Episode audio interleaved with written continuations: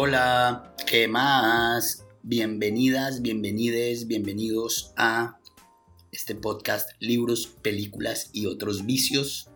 Mi nombre es Joseph Amón Mitrani y hoy tenemos un episodio hermoso que se va a dividir en dos partes. El de hoy es una introducción a un libro hermoso que se llama Walden del gran filósofo Henry David Thoreau y es eh, un poco hablar sobre por qué reducir las necesidades, es decir, reducir la vida a lo poco que necesitamos, a vivir sencillamente, eh, nos ayuda a vincularnos con la vida y con nosotros mismos y con la verdadera felicidad que está adentro de nosotros y no en las cosas que podemos acumular. Es un libro fundamental en la historia del pensamiento y es un libro que si lo leen con juicio les va a cambiar la vida porque nos enseña a vivir y a morir de una forma decorosa, digna, hermosa.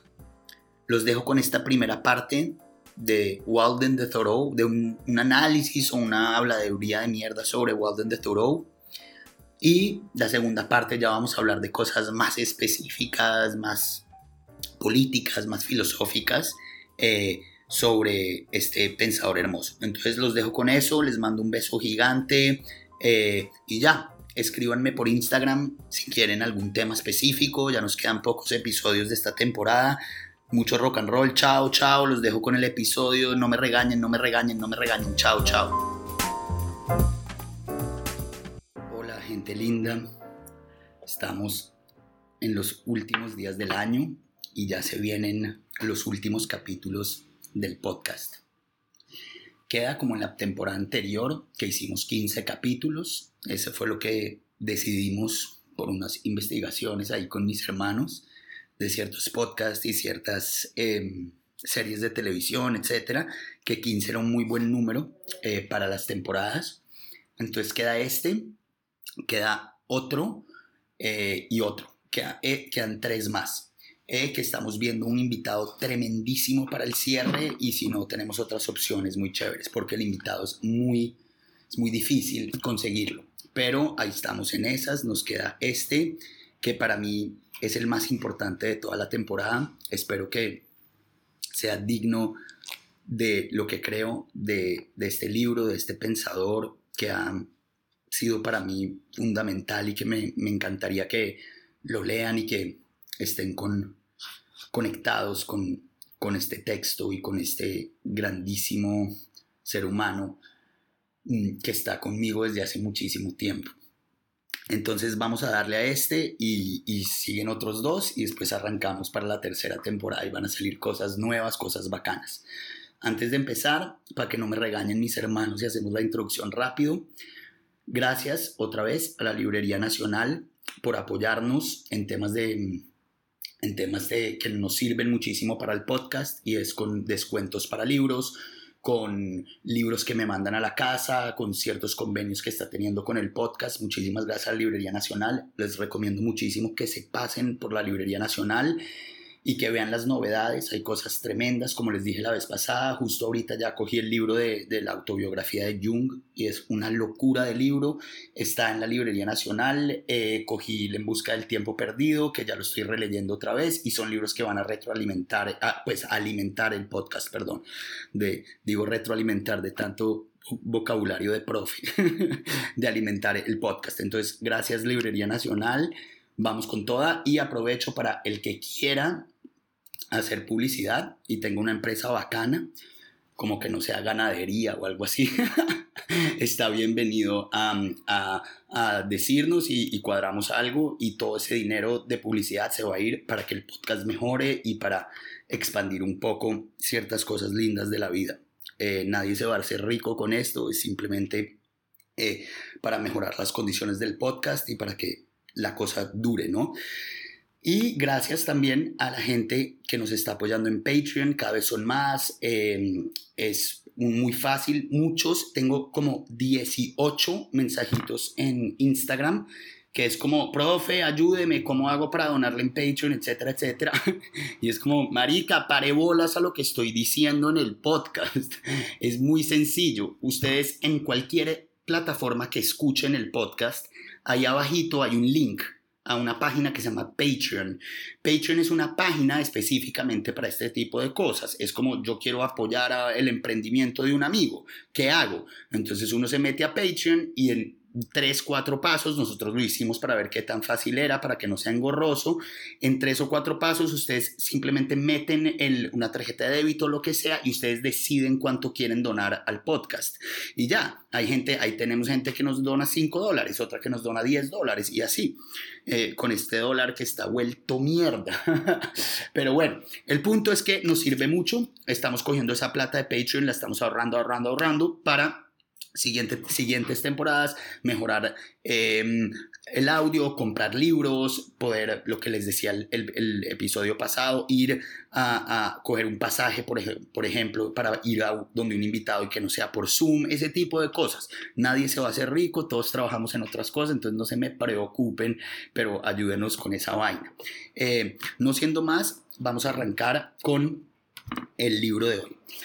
Em, el libro de hoy y el pensador de hoy ha sido para mí sumamente importante por cosas autobiográficas que han sido, digamos que, importantes no solo para mí, sino para la comprensión, para mí, mi, biografía, mi vida, sino para la comprensión de este mismo pensador y de esta misma forma de vivir y de sentir la filosofía y los libros y el mundo y el deporte y la alimentación y lo que yo quiero de la vida y lo que quiero que los otros vean de mí y la identidad que yo quiero forjar.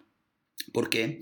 Porque este libro y este pensador que vamos a hablar hoy se llama Henry David Thoreau y es un pensador de la segunda mitad del siglo XIX. Digamos, él se muere en 1862 y nace en 1817. Entonces nace en la primera mitad, pasa esa segunda mitad del siglo XIX que fue fuertísima en la historia de la cultura norteamericana.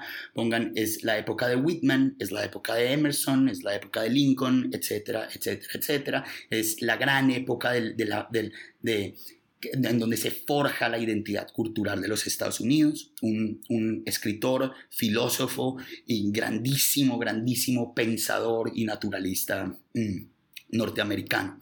Eh, digo que es muy importante Thoreau para mí porque mi abuelo paterno era un personaje muy interesante, un tipo que había nacido en Turquía y que sus padres llegaron a Curazao y hablaba holandés perfecto, hablaba turco perfecto, hablaba inglés perfecto, era un tipo muy, muy, muy culto. Y el abuelo, que era un man muy loco, a fin de cuentas, em, tenía una teoría en la vida y es que él solo leía a dos escritores porque eran los únicos que habían pensado bien el mundo. Uno era Multatuli, el escritor... Em, holandés y el otro era Thoreau, ¿no? Mi papá se burlaba, oh, Thoreau, ¿de qué le ha servido? Si usted no ha hecho un culo con su vida, etcétera, etcétera. Y es como mi abuelo, yo era chiquito eh, pero mi abuelo se la pasaba citando a Thoreau, para arriba y para abajo, citando a Thoreau, a Thoreau. Entonces yo, yo crecí con esa idea de, ah, Thoreau, y siempre la burla de mi papá, que le gustaba hacer burla a el intelectualismo y a la gente que leía libros, siendo un man muy inteligente, ¿no? Mi papá, pero se burlaba de eso, ¿no? Eh, entonces digo esto, un poco íntimo y tal, pero como para que vean un poco la importancia que tiene ese libro eh, en mí, en mi, en, en mi forma de ver el mundo, porque yo siempre crecí con esta idea de, a mí me encantaba hablar con mi abuelo, eh, mi abuelo había sido, mi papá tenía ciertos resentimientos y la familia había sido medio hijo en ciertas cosas, pero yo siempre lo defendí porque era un tipo que se sentaba en la sala de mi casa, sacaba unas sacaba como 20 paquetes de cigarrillos, man fumaba y fumaba y fumaba un vaso de agua y un vaso de café y yo heredé eso. ya estoy tratando de dejar el tabaco, pero yo heredé el agua, café y cigarrillo. Y se sentaba desde la mañana a hablar mierda en la sala todo el día. Se sentaba sin nadie venía a hablar con él. Él seguía con las piernas cruzadas, no leía, simplemente miraba, miraba el jardín y bebía tinto y tomaba y agua y fumaba cigarrillo. Y cuando uno llegaba era muy lindo hablar con él, una persona muy culta fue profesor de administración de empresas de la Universidad de los Andes y siempre aparecían en sus conversaciones, así uno tuviera 10 años, este señor llamado Toro, ¿no? Un pensamiento que en, ese momento yo no entendía nada lo que era Toro, pero cuando, em, cuando yo empecé a, a interesarme por los libros en el bachillerato, mi abuelo después se puso muy mal, etcétera, etcétera, pero él vivía en Cali, pero antes de que, de que ya estuviera muy mal y temas de demencia senil y ese tipo de cosas, él alcanzó a ver, digamos que un proceso donde a mí me empezaron a interesar los libros, ¿no? Y entonces, obviamente, lo primero que hizo mi abuelo fue eh, como vio que me interesaba la filosofía y la literatura, fue decirme, no le pare bolas a nada, todo es mentira excepto este libro. y me regaló una edición mexicana eh, muy bien traducida, mucho mejor traducida que las de ahora, que son los españoles, que vosotros y a por ello y ese tipo de cosas que no son español. Em, muy bien traducida, una edición de los 50 de, este, de la obra maestra de Thoreau, que se llama Walden, y es el libro que vamos a hablar hoy. Eh, Thoreau tiene dos Thoreau tiene como en, realidad han sacado muchas antologías de ensayitos o de discursos o de clases que hizo, ¿cierto? Eh, que pueden llegar a ser unos 20 libros en total contando las antologías, etcétera, etcétera. Pero hay dos libros que han pasado, digamos que a la historia, por lo menos a la historia popular de, de este grandísimo pensador norteamericano. Para mí el más grande de los pensadores norteamericanos, ya vamos a hablar un poco por qué, eh, que son un ensayo muy corto de teoría política que se llama Desobediencia Civil, Civil Disobedience, y esta obra maestra muy larga de 500, 600 páginas en alguno, 400 en alguno, depende de la distribución de la, del libro, eh, que se llama Walden, ¿no? Eh, Walden es el nombre de una laguna eh, que queda a las afueras de Boston, en Concord, eh, donde, donde nació y creció eh, Thoreau. No me acuerdo si nació en Concord, no me acuerdo, sé que él, nació en Massachusetts, pero no sé si es específicamente en, en Concord, no me acuerdo dónde nació, pero el hecho es que vivió mucho tiempo allí, de niño veía la laguna, etcétera, etcétera. Se va a estudiar en Harvard, conoce a Emerson, se vuelve un intelectual tremendo eh, y en algún momento de su vida entonces a él, lo meten en la cárcel porque decide dejar de pagar impuestos porque no estaba de acuerdo con la guerra contra México y no estaba de acuerdo con la esclavitud y dijo, señores del Estado, ustedes no me van a quitar mi plata para hacer cosas que que yo no deseo que ustedes hagan con mi plata, que es eh, matar mexicanos y esclavizar negros, ¿no? Entonces eh, se, se, vuelve una figura muy importante para estos primeros movimientos de la no violencia, ¿sí? Y de la resistencia al Estado, ¿no? Entonces, de la resistencia civil, ¿no? Eh, es en todos los movimientos civiles posteriormente em, en Estados Unidos, Thoreau es uno de los, de los grandes pilares eh, teóricos de, estos movimientos, incluso, incluso eh, Nelson Mandela, Gandhi, etcétera, los clásicos del, pacifismo, incluso Einstein, eh, que era un pacifista tremendo, exageradamente radical, iban a Thoreau como, como uno de los pioneros de esta, de esta desobediencia civil ya en un mundo industrializado, ¿no? que es la segunda mitad del siglo XIX. Entonces decía, lo meten a la cárcel y él en la cárcel escribe este ensayo corto que se llama Desobediencia Civil, que es un llamado a la libertad y al amor, a la naturaleza, a la no violencia y a la no resistencia frente a la justicia, ¿sí?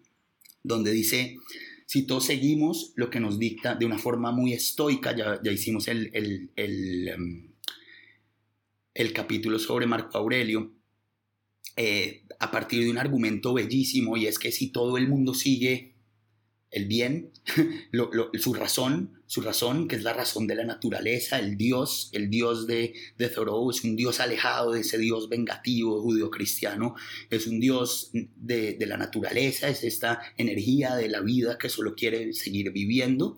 Eh, no, no vamos a hacer nada que sea injusto, ¿no? Entonces, si ustedes no están de acuerdo con, con cómo yo actúo, que es con el amor, la razón y la naturaleza de mi alma, una cosa muy a lo estoico, pues hagan lo que tengan que hacer conmigo, pero yo no voy a doblarme a adaptar mi naturaleza eh, y la, la verdad y la justicia por ciertas leyes que tienen intereses ideológicos aparte de lo que es el buen vivir, ¿no?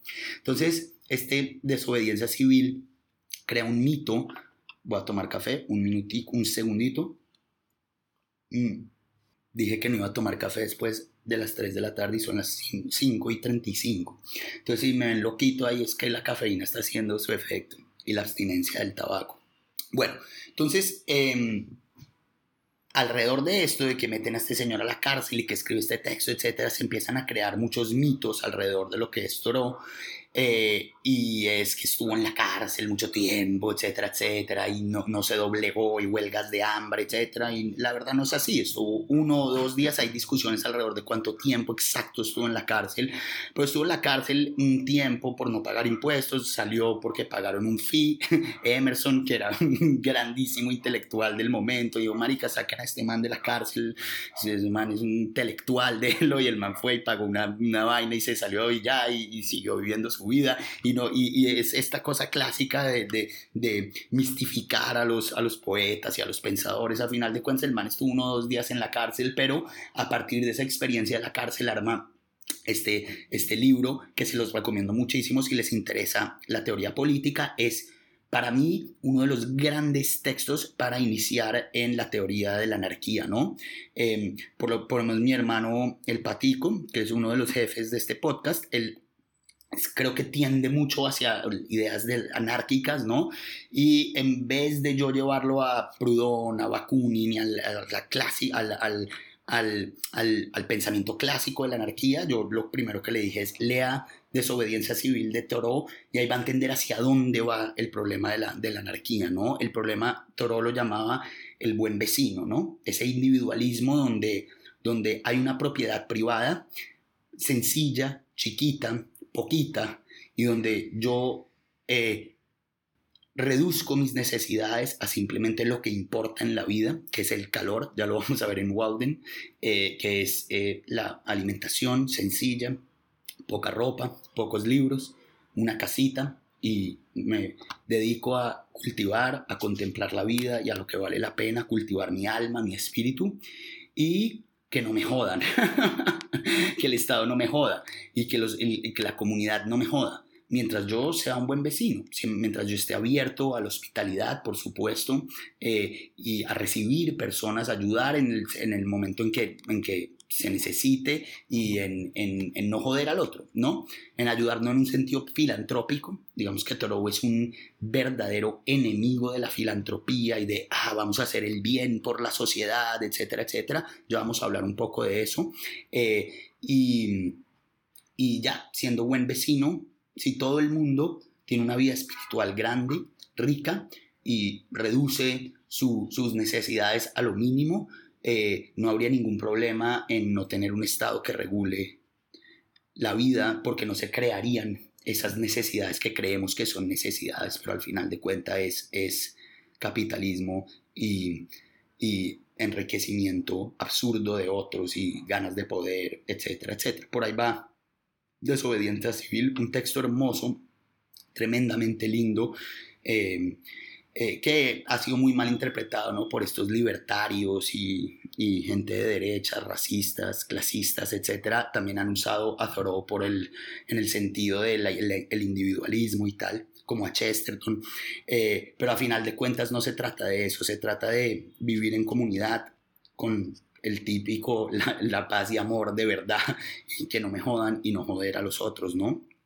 Eh, por ahí va. Entonces, teniendo en cuenta eso eh, y esas ideas realmente fuertes en Thoreau, él decide eh, en un momento, él pertenecía a un, a un, a un grupo que mm, muy importante, pues no sabría decir si, si, muy importante hoy en día en la historia de la filosofía. ¿Por qué no sabría decirlo? Porque me parece que hoy en día en la historia de la filosofía no, no se toma como un grupo muy importante de pensadores, ¿no? Mm. Iba a decir un grupo muy importante de filósofos, pero pensándolo bien, eh, los trascendentalistas se hacían llamar, que era el grupo de Emerson y de Thoreau, eh, un grupo de intelectuales de Harvard eh, que estaban pensando en un mundo eh, contemplativo de la naturaleza, creyente en Dios, en el Dios que habíamos hablado anteriormente, un Dios muy estoico, un Dios que es un, Dios conforme a la naturaleza y a, y a, la vida, ¿no?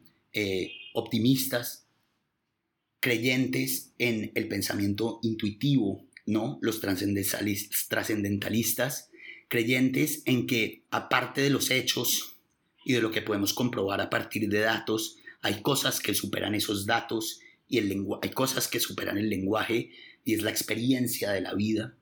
Mm, el trascendentalismo defendía, eh, les recomiendo muchísimo que lean a Emerson también, eh, una, una, un crecimiento individual, un crecimiento de, a partir de ejercicios filosóficos, de pensar en el sentido eh, no de para ganar argumentos, sino para crecer interiormente, el alejarse un poco de la sociedad para pensar, etcétera, etcétera, etcétera, que son cosas de las que vamos a, de las que vamos a hablar.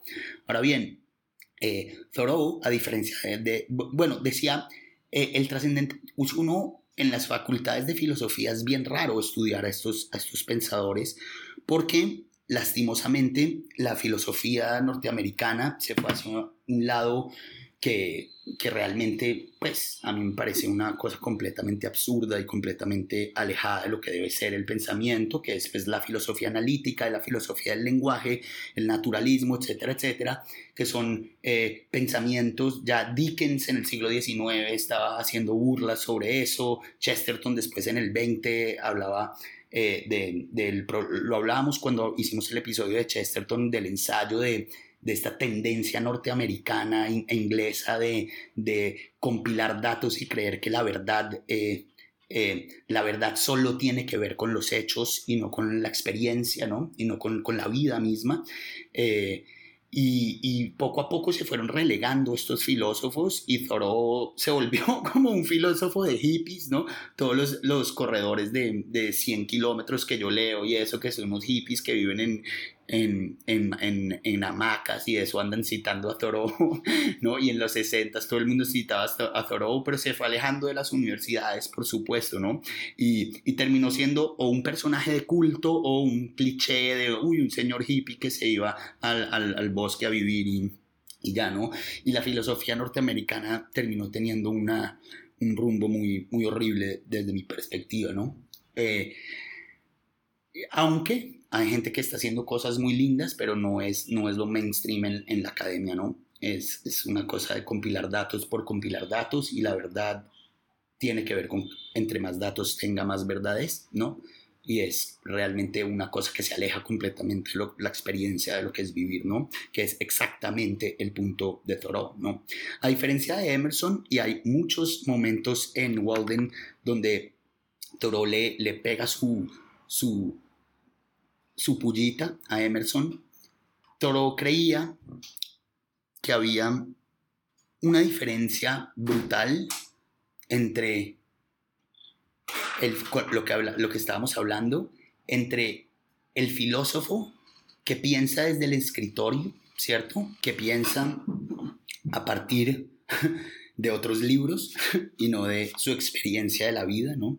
Todos los que hemos intentado estudiar filosofía lo podemos ver claramente, o literatura, o antropología, o ciencias sociales, lo que sea, de cómo un profesor le cuenta a uno, le hace, le hace a uno un, seminario sobre los conceptos en la ética de Kant o en la ética de Spinoza, y es una persona que, que no ha tenido la experiencia de, la vida, ¿no? O que su experiencia de la vida se limita a analizar como otros han analizado la vida y a partir de ahí se queda en pajazos mentales, en vericuetos, en laberintos y Toro le ponía a Emerson un poco eso y, digamos que creía más bien que el filósofo, eh, como en la antigua Grecia, era aquel que se arrojaba al mundo, a experimentar el mundo y que podía eh, buscar la vida mejor a partir de la experiencia propia, ¿no? La, la vida está viva para Thoreau y vamos a ver un poco eso, como él pone el ejemplo de la primavera, estando en su casita de Walden, viendo cómo pasaba del invierno a la primavera y ver literalmente a Dios o a la naturaleza creando el mundo otra vez, ¿no? Y es la experiencia de la vida, de contemplar la vida, es ahí donde aprendemos lo que es la vida, ¿no? Y a partir de la experiencia de contemplar la vida y de arrojarse a la vida, es que podemos descubrir qué es vivir bien, ¿no? No a partir de... Eh, de las elocubraciones y de los conceptos que podemos crear en un escritorio, ¿no?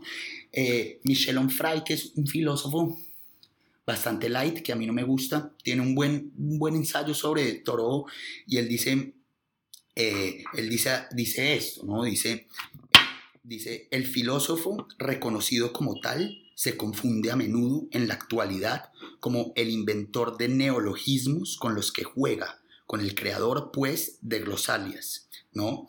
Eh, su vida se resume en cursos, en cursos y seminarios que imparte desde su estrado y su existencia se confunde con lo que ha escrito, ¿no? Dice, según esta definición, pues, el gran filósofo puede no salir nunca de su pueblo, como Kant, que nos enseñaba lo que era la vida, pero nunca había salido, no solo de su pueblo, de, de, la universidad y de su casa, ¿no? Como Kant, pero al mismo tiempo hablar del planeta entero puede no observar jamás el mundo como Heidegger, pero preocuparse de los libros que cuentan el mundo y creer que todo lo que existe se resume en lo que se ha contado sobre lo que existe, ¿no? Heidegger no tiene la experiencia del mundo, sino tiene la, experiencia de cómo otros han experimentado el mundo y va a venir en ser y tiempo a decirme cómo opera el mundo, ¿no? Em, ¿Sí? Se puede disertar sobre ideas como Sartre y no haberse tomado nunca la molestia de levantar la nariz de las páginas del libro en curso, ¿no? Estas formas de actuar llevan con frecuencia a decir tonterías o incluso a hacerlas, ¿no? Este, esta lo, lo hablamos con Felipe en el episodio de Felipe de eh, Kant es una cosa real, realmente absurda, ¿no? La ética en Kant es una cosa completamente absurda. Y, es, y, hay gente kantiana, es muy chistoso, porque claro, la epistemología en Kant es muy seria, ¿no? La crítica a la razón pura, etcétera, pero, pero la crítica del juicio y la crítica de la, del, em, la crítica del juicio y la, y la crítica a la razón práctica, eso es pura bobería, ¿no? Y eso lleva consecuencias muy fuertes si uno cree en, esta, en estas ideas que están completamente alejadas de la experiencia de la vida, ¿no? Em, em, y entonces, cuando entonces eh, cita em, a Thoreau que dice, en Walden, que dice, hoy en día uno se encuentra con profesores de filosofía, no con filósofos, ¿no? Y entonces eh, le está echando ahí la pullita a Emerson de muy bacano y todo su trascendentalismo y su forma de hacer ejercicios espirituales para vivir mejor, ¿no? Y esta creencia en un, en, en un Dios bondadoso que, que, que nos llega a partir del entendimiento de la naturaleza, pero salga de ese escritorio mi hermanito y le está echando un pullas a, su maestro, ¿no? entonces, por supuesto, podrán entender por qué Thoreau no es un filósofo canónico, ¿no? Nos gusta en la academia el, el, el, escritor el pensador que crea conceptos, hace seminarios, cita libros de libros y no nos interesa el que sale a la vida, experimentar la vida, ¿no? Y por eso eh, todos lo hemos experimentado, una idea también muy de Chesterton y de Nicolás Gómez Dávila, etcétera, de que la, la sabiduría eh, realmente no, no está en, los profesores que inventan conceptos y que explican conceptos, ¿no? Si uno quiere entender un poco de cómo va la política, se pida un InDriver o un, Uber y, y con el man, ¿no?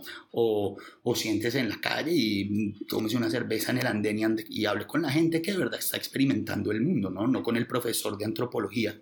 Como decía Edson Belandia, una cosa es el indio y otra cosa la antropología, ¿no? Em, es muy distinto ver el mundo desde el pedestal de los conceptos a realmente experimentarlo. Eso es lo que Thoreau se refiere con el filósofo, ¿no?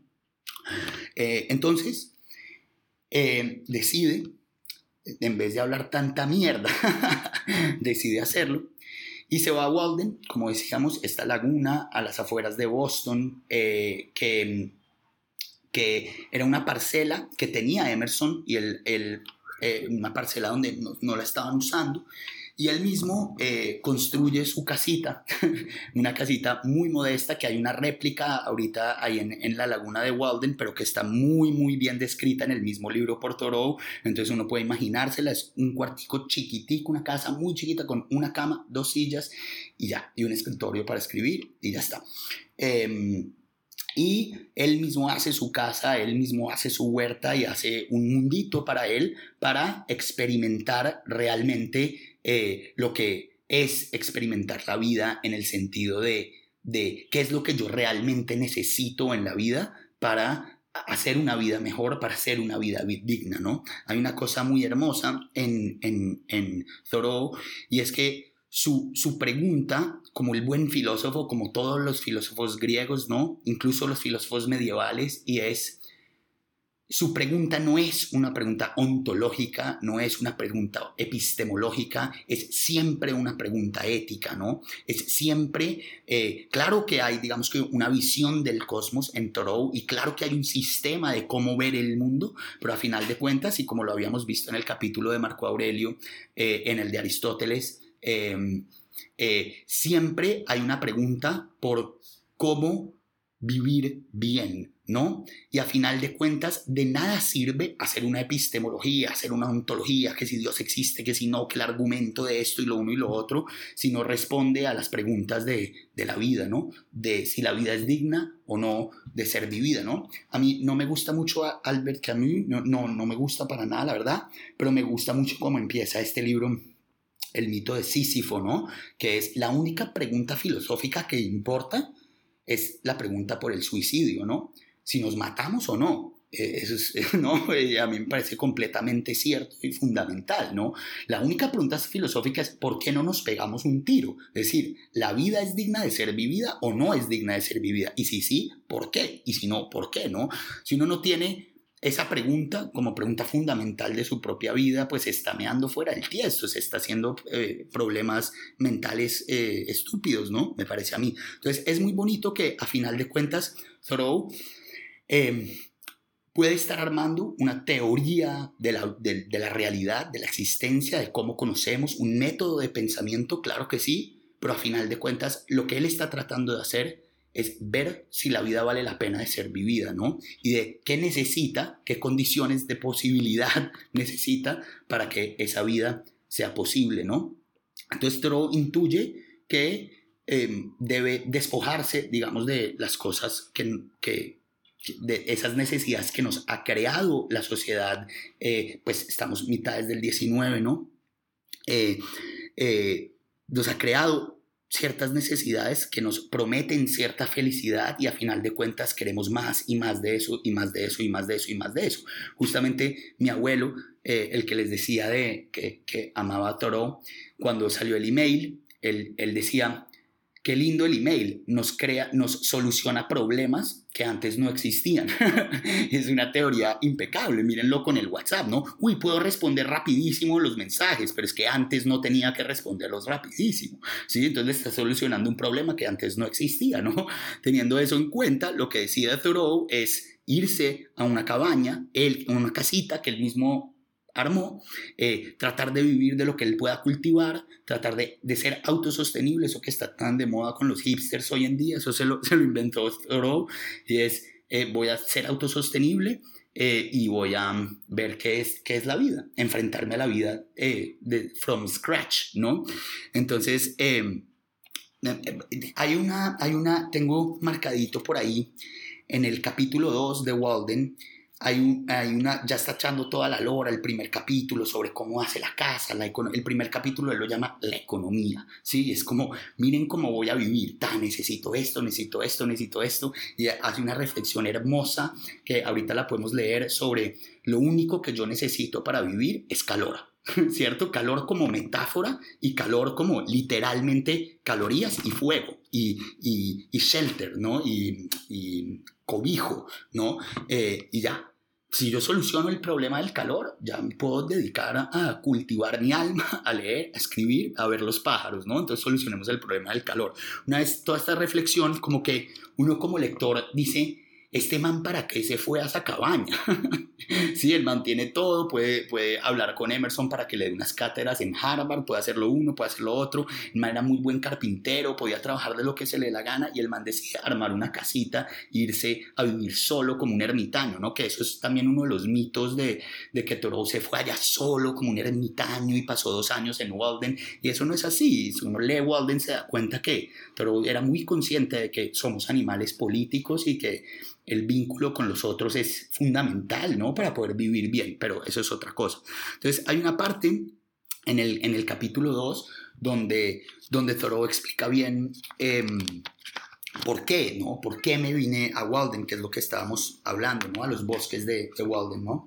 Entonces dice, voy a leerlo en el capítulo 2, dice, abro comillas, dice, fui a los bosques porque quería vivir deliberadamente enfrentándome solo a los hechos esenciales de la vida y ver si podía aprender lo que la vida tenía, por, tenía que enseñar, no fuera que cuando estuviera por morir descubriera que no había vivido. No quería vivir nada que no fuera la vida, pues vivir es algo muy valioso, ni tampoco practicar la resignación a no ser que fuera del todo necesario. Quería vivir intensamente y extraer el meollo de la vida, vivir de manera tan dura y espartana como para apartar todo lo que no fuera la vida, sacar una divisoria y llevar la vida hasta un rincón y reducirla a sus elementos básicos. Y, si resultaba mezquina, obtener entonces toda su genuina mezquinidad y hacerla pública al mundo. Y si fuera sublime, saberlo por experiencia y poder dar cuenta de ello en mi próxima excursión, ¿no? Haciendo, en mi próxima excursión, haciendo obviamente referencia a la reencarnación, ¿no? Cosa muy de los trascendentalistas. Entonces, claro, el argumento es, es bellísimo, ¿no? Es, si yo me voy a tomar en serio el problema de vivir y de entender qué es vivir y si la vida es digna de ser vivida, lo primero que tengo que hacer es experimentar la vida como vida, como tal, que es vivir, ¿cierto? Entonces, para Thoreau, y creo que lo deja muy claro ahí, hay ciertas cosas que nos distraen de lo que es la vida.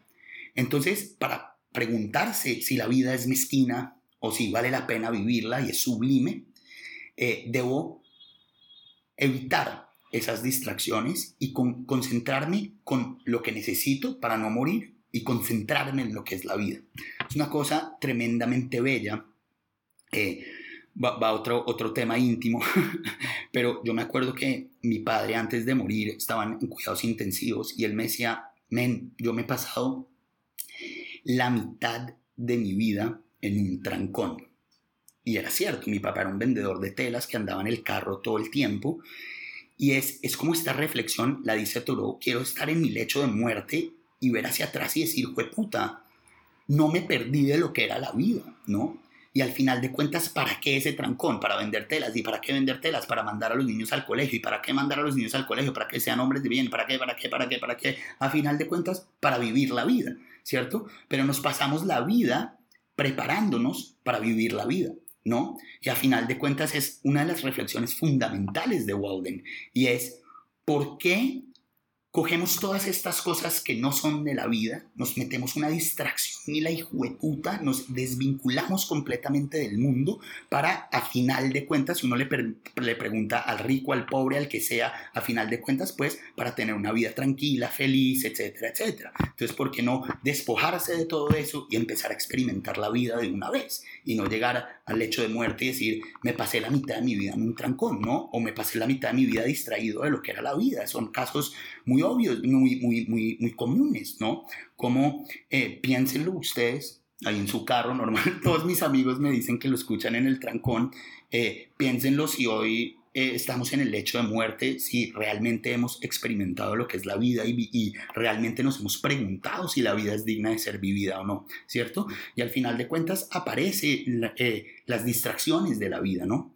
A mí me da, me, me da durísimo en, pensar en eso con los celulares, etcétera, etcétera. Y es ese tema de que ya no nos permitimos estar aburridos, ¿no? No nos permitimos estar ahí un segundo y decir, hijo de puta, estoy muy aburrido. O, hijo ¿qué es esto? Ver los colores de una sala de espera y decir, hijo de ese tapete, ¿quién lo habrá Eso ya no pasa, ¿no? Yo tengo muchas memorias de estar en una fila o estar en un consultorio o estar, en, sobre todo en el dentista, cuando me ponían los brackets y yo no tenía nada para hacer, había unas revistas ahí de, de, variedades y yo solo me quedaba ahí aburrido y, y, y, y tengo varias reflexiones que, que salieron de ahí, ¿no?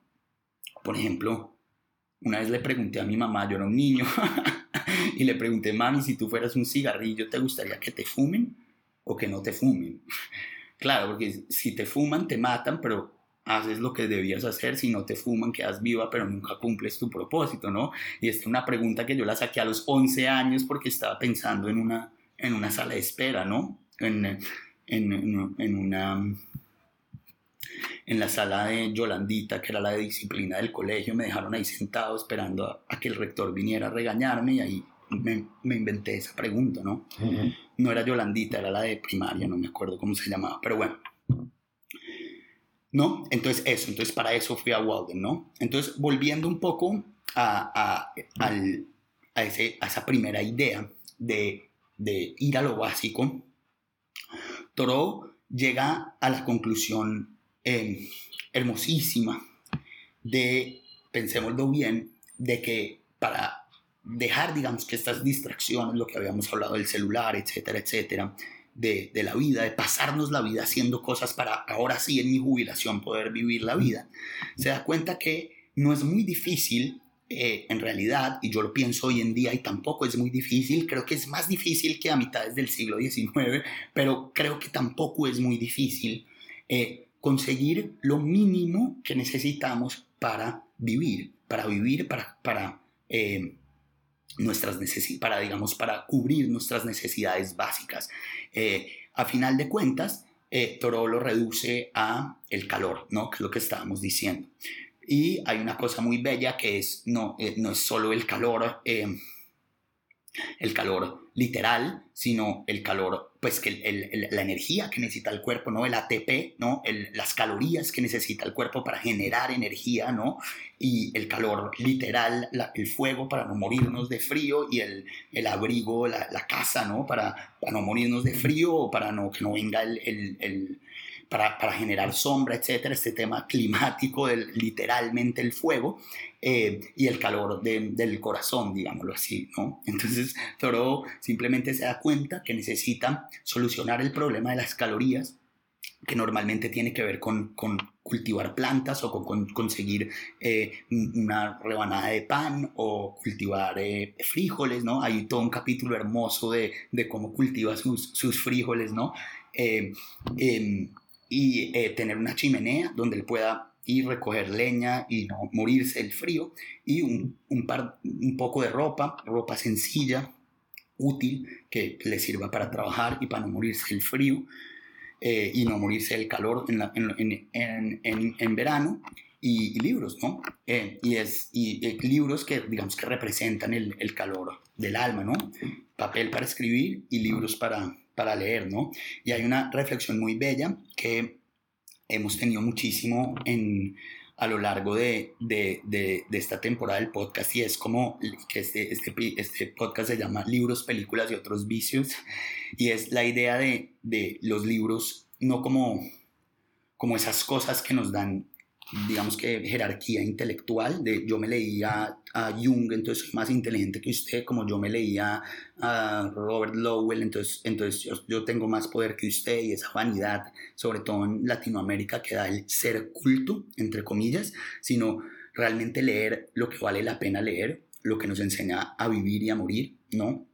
Y obviamente eh, Toro llega, pues si estamos en este en este proyecto de reducir, reducir, reducir, reducir para llegar a lo mínimo que necesito y poder experimentar realmente lo que es la vida, pues llega fácilmente a la conclusión a la que nosotros llegamos casi todos los episodios y es, vale mucho la pena dos o tres libros en la vida.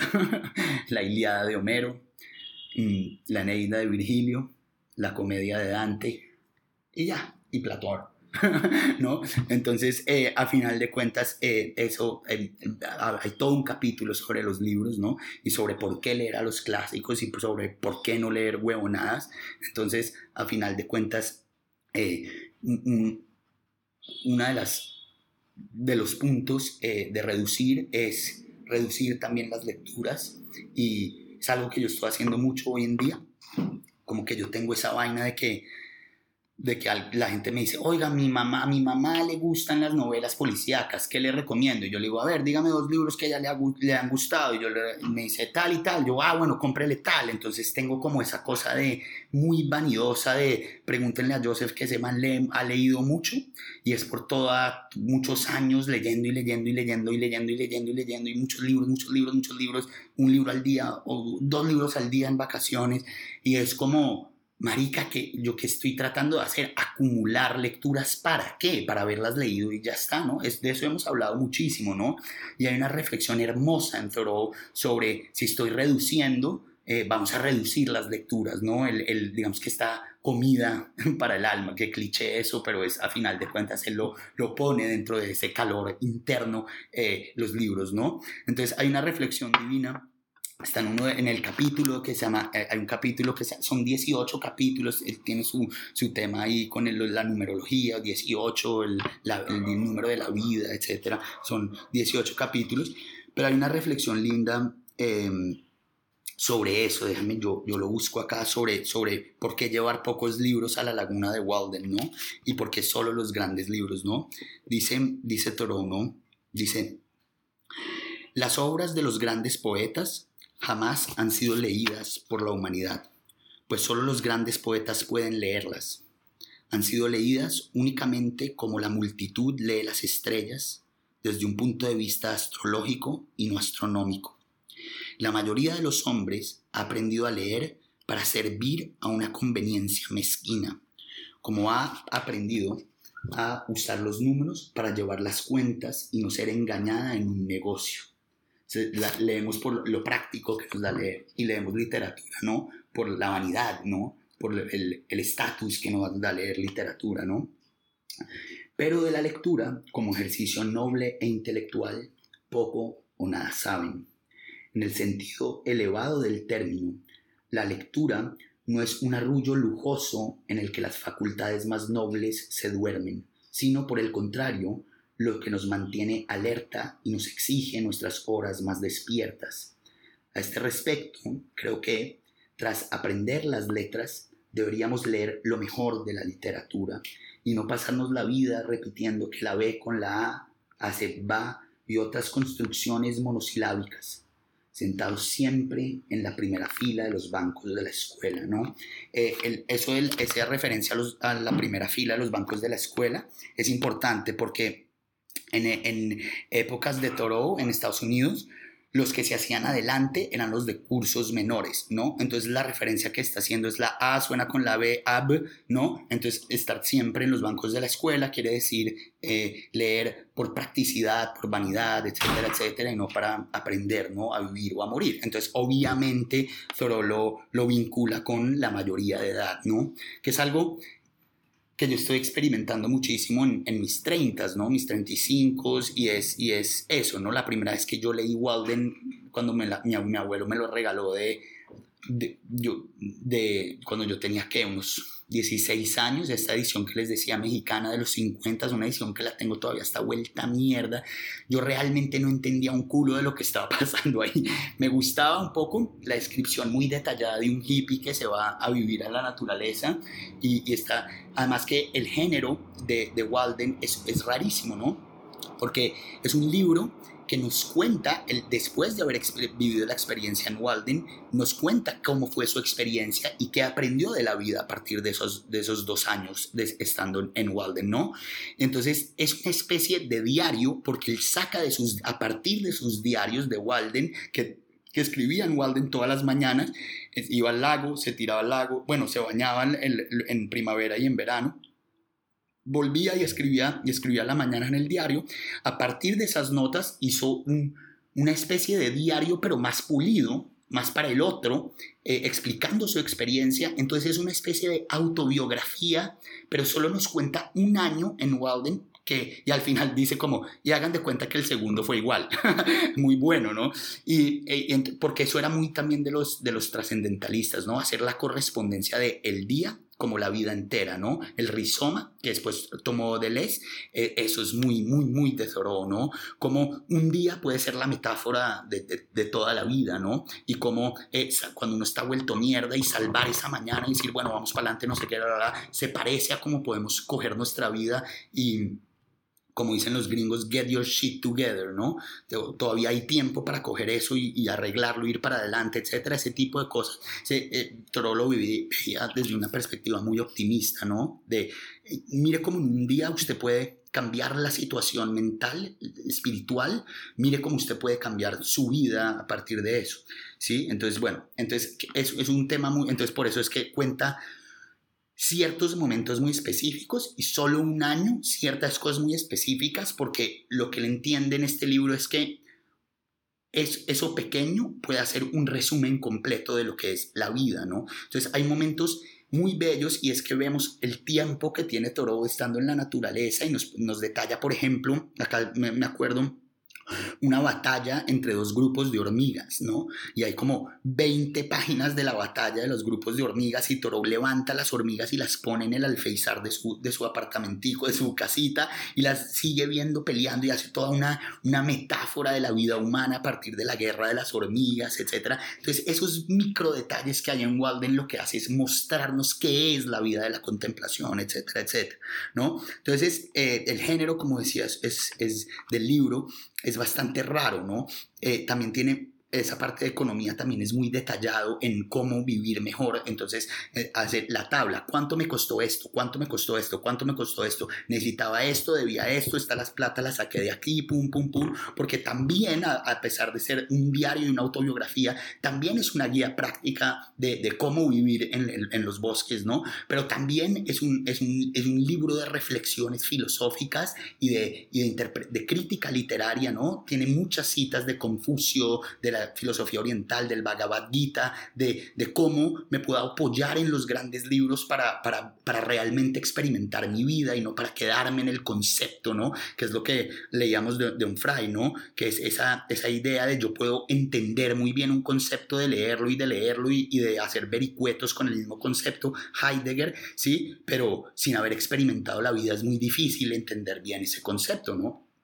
Eh, Sí, por eso eh, es muy obvio que ni siquiera Heidegger entendía qué era ser, ¿no? En ser y tiempo, me parece. Después de una última lectura que hice, es como, no, señor, no, por ahí no. Pero bueno, podemos hacer un capítulo sobre Heidegger. Podríamos meterlo en el de, en el de Gadamer con, con Felipe, que dijimos que íbamos a hacer. Mm. Entonces, eh, entonces lo que decía, que yo no entendía un culo de esto porque era un libro, era un, era un libro eh, bastante raro y es, yo, se lo he recomendado a amigos y me dicen, marica, qué mamera este man diciéndome cuántos árboles cortó y cuánta vaina, pero yo les recomiendo muchísimo que lo compren, que lo lean con calma y que vean que el detalle que está narrando Toro ahí es muy importante para entender por qué vale la pena la vida en los bosques, ¿no? Por qué vale la pena dejar todo, eh, la maricada, el, el, el, ¿cómo se dice? El es que es muy cliché decir eso, pero el consumo, ¿no? El consumo y, y, la, comida sofisticada y la ropa sofisticada, es un para Toro es, es, una bobada, ¿no? Es simplemente distraerse en cosas que al final de cuentas vamos a llegar al lecho de muerte y vamos a decir, ¿y dónde es que estuvo la vida, ¿no? Y eso es demasiado obvio y demasiado fácil de experimentar, ¿no? Eh, por ejemplo, yo en esta temporada lo único que hago es poner ejemplos de, de correr, pero, pero pues es, es, en lo que estoy, entonces chévere, porque pues me vincula con, con las cosas reales de la vida y es, yo empecé a correr con unos tenis de 70 mil pesos, unos Nike muy baratos en remate y empecé a correr y a correr y estaba perfecto con esos hijos de puta zapatos, ¿no? Y de repente cuando empecé a mejorar tal, mi hermano me trajo otros y después otros y otros y otros y ahorita estoy más enredado con esos hijos de puta zapatos. Tengo unos zapatos carísimos que solo sirven para carreras y no sé qué. Y entonces llamo a mi hermano y le digo con cuáles zapatos salgo hoy y entonces estoy todo enredado. Nunca me había pasado nada en los pies, ahorita está todo lleno de esparadrapos, todo vuelto nada, no sé qué ponerme, pero si uno, uno sí corre un poco más rápido con unos, pero después los otros, y me metí un enredo con esos zapatos. Hoy justamente le mandé a mi hermano una foto de todos los zapatos que tengo, tengo como, como siete pares de zapatos, y le dije, marica, mire, tengo siete pares de zapatos y no me sirve ni uno para correr, estos no me quedan, estos están vueltos mierda, este me troncha el pie, y ¿qué es esto, marica? Cuando yo empecé a correr tenía unos zapatos baratísimos y, y ya, ¿no? Vamos a hablar, en, creo que en esta temporada voy a tratar de hacerlo sobre un libro espectacular que quiero invitar a mi hermano Jonathan a que venga a hablar. Él viene a visitarme ahorita a Barranquilla, entonces le voy a decir que lo hagamos, un, un episodio sobre Born to Run, un librazo de un, periodista norteamericano eh, que habla sobre los zapatos en la corrida y sobre la simplicidad en el ejercicio. Es espectacular ese libro y quiero hacer un episodio sobre eso porque es una vaina muy hermosa de cómo vivir la vida. El punto. Eh, Sí, el punto es que mm, hacia allá voy. Es como, como es un libro complicado en el sentido que detalla mucho la vida, detalla mucho la, experiencia de estar vinculado en, en un 100% con la experiencia vital. Entonces hay veces que puede sentirse aburrido, pero es parte fundamental de entender lo que decíamos del iPod, ¿no? Del, del, del, celular, del, del, iPhone, de lo que sea. Es como calma, mire la vida, mire la vida. Hay una guerra de hormigas a su alrededor y usted no se está dando cuenta porque está en Instagram. Cálmese. Entonces, este libro, además de ser un libro eh, que nos enseña esta idea de vincularnos con la naturaleza, etcétera, es un libro que también nos ayuda a estar tranquilos y a meditar, ¿no? Eh, este libro que me les conté el, el episodio pasado, lo de las cuerdas vocales, no sé qué, este libro, la tercera lectura que hice de este libro, es decir, la segunda que hice para este podcast, eh, me acompañó en eso, ¿no? Y, también me ayudaba a, a, tranquilizarme en el sentido en que es una prosa tranquila, meditativa, sin, sin, sin, sin, sin pretensiones, pero también eh, sin aceleres, ¿no? Calma, calma. Le estoy contando qué es ver una ardilla en la mañana, relájese, ¿no? Entonces también el libro, la forma, tiene mucho que ver con, lo que, con, lo, con la enseñanza del libro, ¿no? Entonces es eso. Decíamos, eh, bueno, decíamos a lo de no leer por vanidad, etcétera. No crean que me perdí, marica. Entonces, eh, eh, al no leer por vanidad, eso yo la primera vez que leí ese libro no entendía un culo, pero estas dos veces que lo, que lo, que lo mm, no entendía un culo en el sentido, sí, sí se entendía, pero no me podía vincular realmente con lo que estaba diciendo Toro ahí. Y creo que a mis 30, 35, con otras dos lecturas, entiendo muy bien a mi abuelo.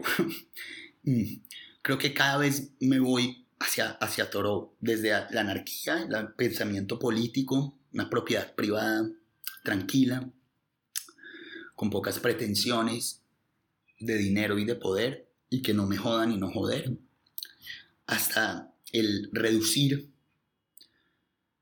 tanto mis lecturas como mis amistades, como las cosas que tengo, como las cosas que quiero.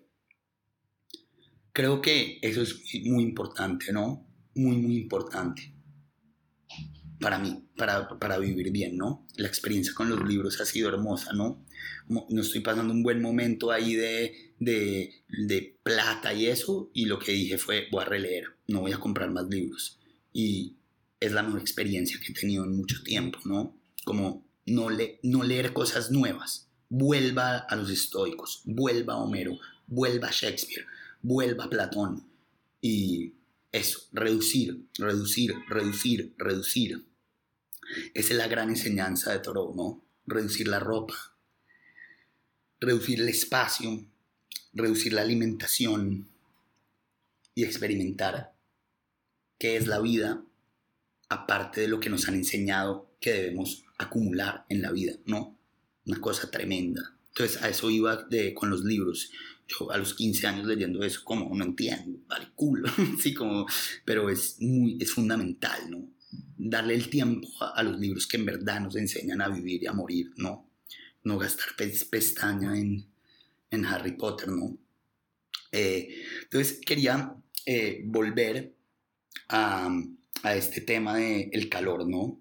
Que me parece desde la primera lectura que yo tuve de Thoreau, de qué es esta vaina, que amaba a mi abuelo, de una vez un loco que te dice de una vez, yo me fui a las lagunas, a los bosques de, de Concord, a vivir solo, sin nada, y les voy a contar mi experiencia de lo que yo creo que se necesita para vivir bien.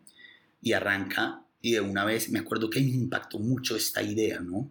Como reducir todo a lo único que necesitamos es calor, ¿no? Entonces, en la prosa hermosa de Thoreau, dice así, capítulo 1, economía, ¿no? Va, voy a leer. Entonces dice, naturalmente, no hay que confundir el fuego con el calor vital, aunque la analogía sea grande. Por lo tanto, vida animal es sinónimo de calor animal porque mientras que el alimento puede ser considerado el combustible que mantiene el fuego en nuestro interior, y el combustible solo es útil para preparar ese alimento o para aumentar el calor de nuestros cuerpos, añadiendo desde el exterior el refugio y la indumentaria sirven para retener el calor que ha sido generado y absorbido, ¿no? Dice, después dice el man, la gran necesidad de nuestro cuerpo Consiste, por tanto, en mantener el calor, en conservar en nuestro interior el calor vital. ¿Cuánto cuidado ponemos para conseguir ese alimento, esas ropas y ese techo? Así como nuestras camas, que son nuestras ropas, nocturnas, desvalijando para ello a, de las, aves de sus plumas, con tal de preparar ese refugio dentro del refugio. Al igual que el topo, que tiene su lecho de hierba y hojas al fondo de su madriguera. El hombre pobre suele quejarse de que el mundo es un lugar frío, frío, y al frío, tanto físico como social, culpamos de nuestras aflicciones. En algunas partes del mundo, el verano permite a los hombres vivir como si habitaran en los campos elíseos. El combustible no es innecesario, salvo para cocinar. El fuego es una belleza. puta escribía muy hermoso. El fuego es el sol mismo, cuyos rayos maduran la mayoría de los frutos. La comida es más variada y se obtiene y sin demasiado esfuerzo. En cuanto a la ropa y la casa, se necesita muy poco o nada, ¿no? Volvemos al tema de reducir, reducir, reducir, ¿no? Según mi propia experiencia, en el presente y en este país, solo unos pocos utensilios, una navaja, un hacha, una asada, una carretilla, etc. Y para el estudio, para el estudioso, una lámpara, lo necesario para escribir y el acceso a unos pocos libros son necesarios para la vida y pueden obtenerse a un precio irrisorio. Sin embargo, algunos, ojo a esto, no los más sabios, viajan al otro confín del globo, a regiones bárbaras e insalubres, y durante 20 o 30 años se dedican al comercio para poder vivir, es decir, para mantenerse cómodamente calientes. Y al final vuelven para morir en Nueva Inglaterra. Es una vaina tremenda, ¿no? Al final de cuentas lo que está diciendo es, o sea, el punto de solo necesitamos calor es una vez entendemos eso, entendemos que todo lo que hacemos como humanos es la búsqueda de ese calor. Y es muy sencillo conseguir ese calor, ¿cierto? Es decir, si yo logro sostener mis necesidades básicas para empezar a cultivar mi alma, para empezar a vivir mi vida, ya no voy a necesitar ese trabajo infinito para poder llegar a vivir esa vida. Es una vaina muy tremenda, esa es como la gran enseñanza de Thoreau, es, estoy leyendo el principio del libro, ¿no? Y después es, son 500 páginas sobre eso, ¿no? Es la típica historia, pero con la prueba de él mismo haberla vivido, de el señor que está tirado en la playa y llega el multimillonario y le dice, ¿para qué está tirado en la playa? No, porque ya terminé de pescar y porque no se para y pesca otro y para qué, y para qué, y para qué, y para qué, y para qué, y para qué. Y a final de cuentas, el rico eh, eh, le da todos los consejos de acumular, acumular, acumular, acumular, para ir a la playa a tirarse en vacaciones y el señor pescador ya lo está haciendo, ¿no? Ese es el punto del calor en Toro, ¿no? Es si uno cubre esas necesidades básicas y empieza a vivir, se da cuenta que lo, que, lo último que está buscando quien acumula, es decir, lo que él dice, no los, los hombres no sabios, ¿cierto? Es llegar a estar cómodo en el calor y a morir en Nueva Inglaterra, dice el man, ¿no? Y ahí un poquito después habla de esto que hablábamos de que le tira la puya a Emerson y, a todo, y al filósofo, que en realidad no es un filósofo, sino es un comentarista de filosofía, ¿no? Entonces dice ahí mismo dice, el fruto de una vida lujosa es el lujo, ¿no? O sea, lo que da la vida lujosa es solamente el lujo, no es la vida, ¿cierto? Entonces, el fruto de una vida lujosa es el lujo, ya sea en agricultura, comercio, literatura o arte. Hoy en día uno se encuentra con profesores de filosofía, no con filósofos, ¿cierto? Lo que decíamos, no por eso deja de ser admirable profesar la filosofía que en otro tiempo podía ser vivida, ¿no? Pues ser un filósofo no consiste en tener pensamientos sutiles ni en fundar una escuela, sino en amar la sabiduría tanto como la vida que está de acuerdo con sus dictados. Una vida de simplicidad, independencia, magnanimidad y confianza. Consiste no solo en resolver teóricamente algunos problemas de la vida, sino ante todo en resolverlos en la práctica. Eso es la filosofía de Thoreau, ¿no? Es,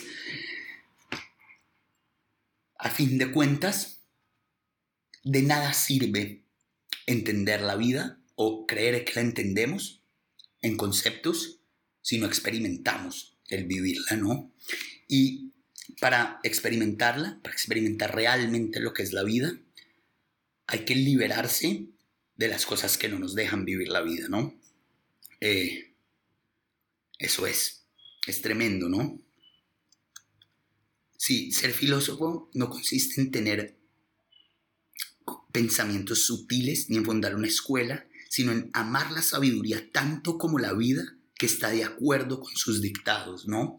Es, volvemos a esta idea, a mí me suena mucho y lo he leído en algunos académicos, esta, este, esta parte muy estoica de, de, de, Thoreau, que es si nosotros le hacemos caso a, nuestra razón, si nosotros le hacemos caso a, a, lo que realmente queremos de la vida, a, a vivir bien, eh, a, lo que nos hace felices, vamos a siempre vivir acorde con la naturaleza, con no hacerle daño a nadie, con un bien común, ¿no? Y ahí viene, digamos que una su visión anárquica de la vida, ¿no? Política.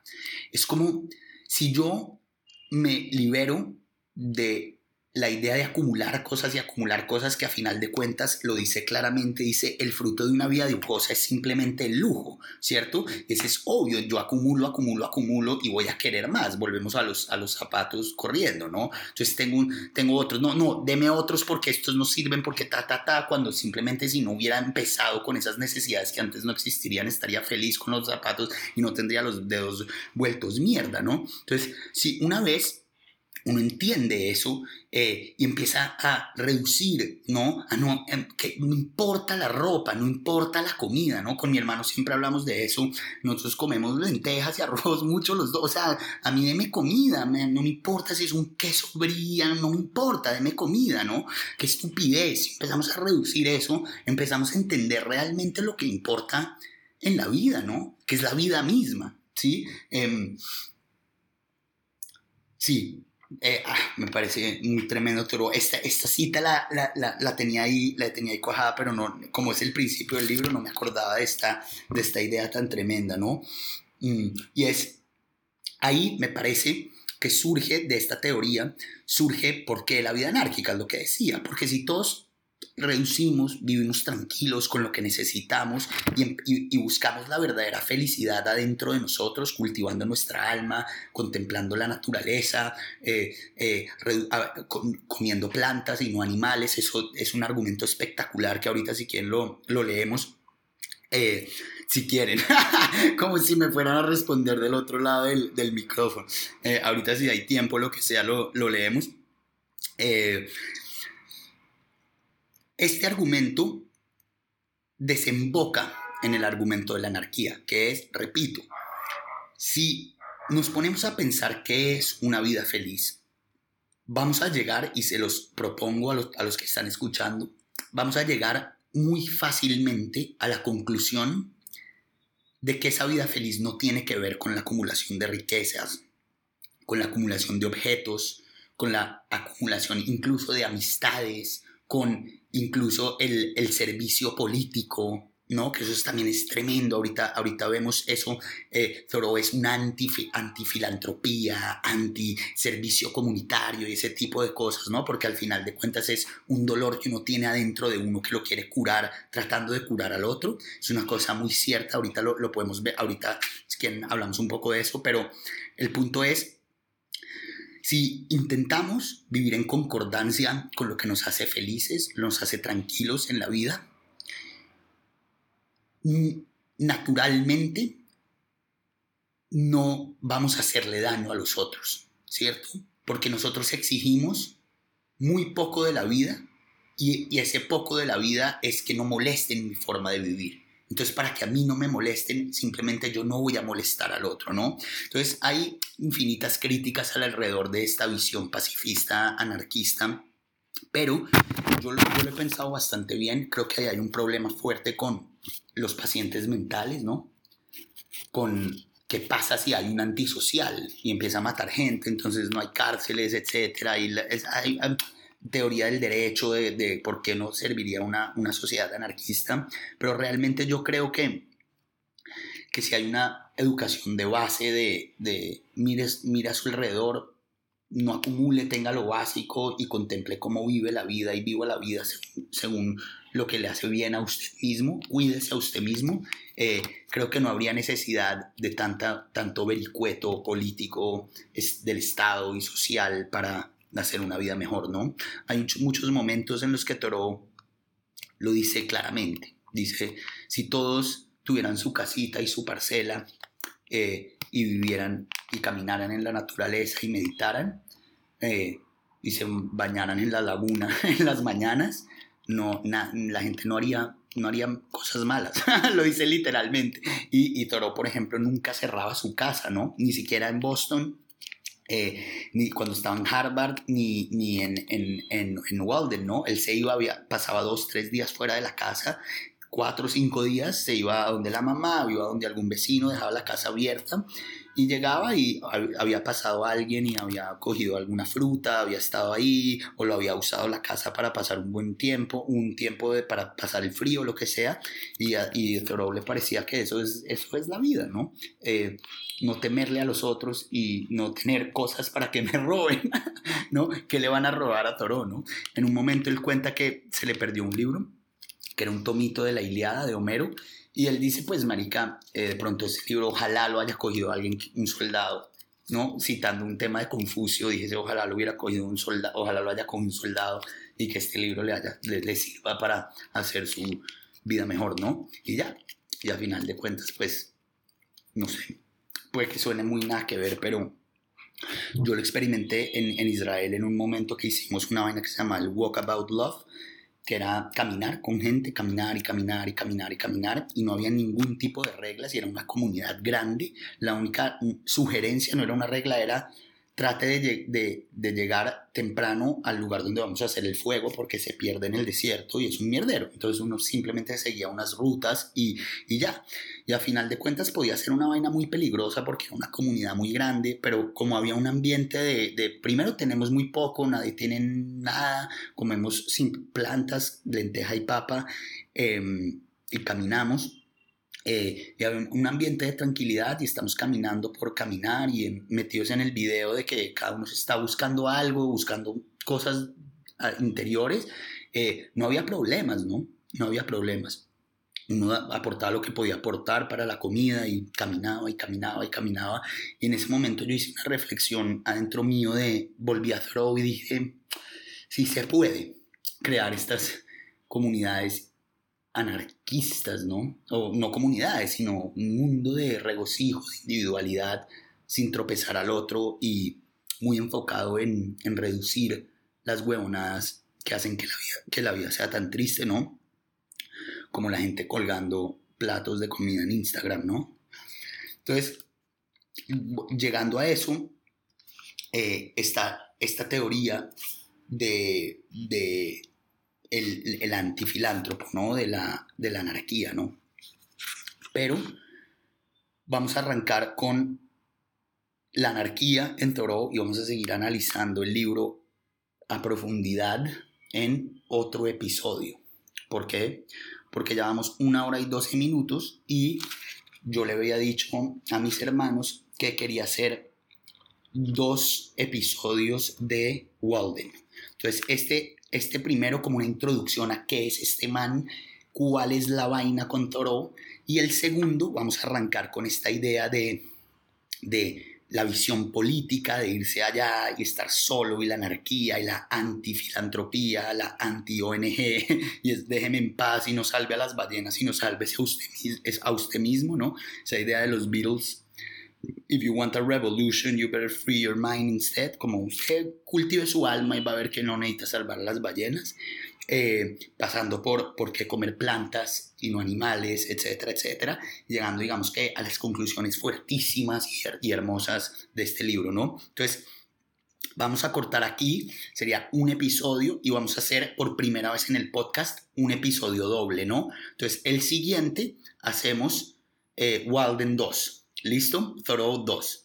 Entonces, eh, déjenme en los comentarios de Instagram cuando escuchen esto, que sobre qué cositas quisieran para hacer los últimos, el, que haría este, el segundo de, de Walden eh, y, el, y el último. Entonces déjenme comentarios sobre qué quieren que sean los, de qué quieren que sean los episodios y, y, pues de cosas, obviamente, si yo la sé, si no buscamos algún invitado, lo que sea, si ustedes quieren participar en el podcast, díganme, oiga, invíteme y yo le hablo de lo que sea, manica, de física cuántica, porque yo estudié, no hay que, díganme y hacemos uno juntos, lo que sea, solo escríbanme, que yo soy bien firme con eso, con, con ver qué, en qué videos están y qué les ha gustado, qué no.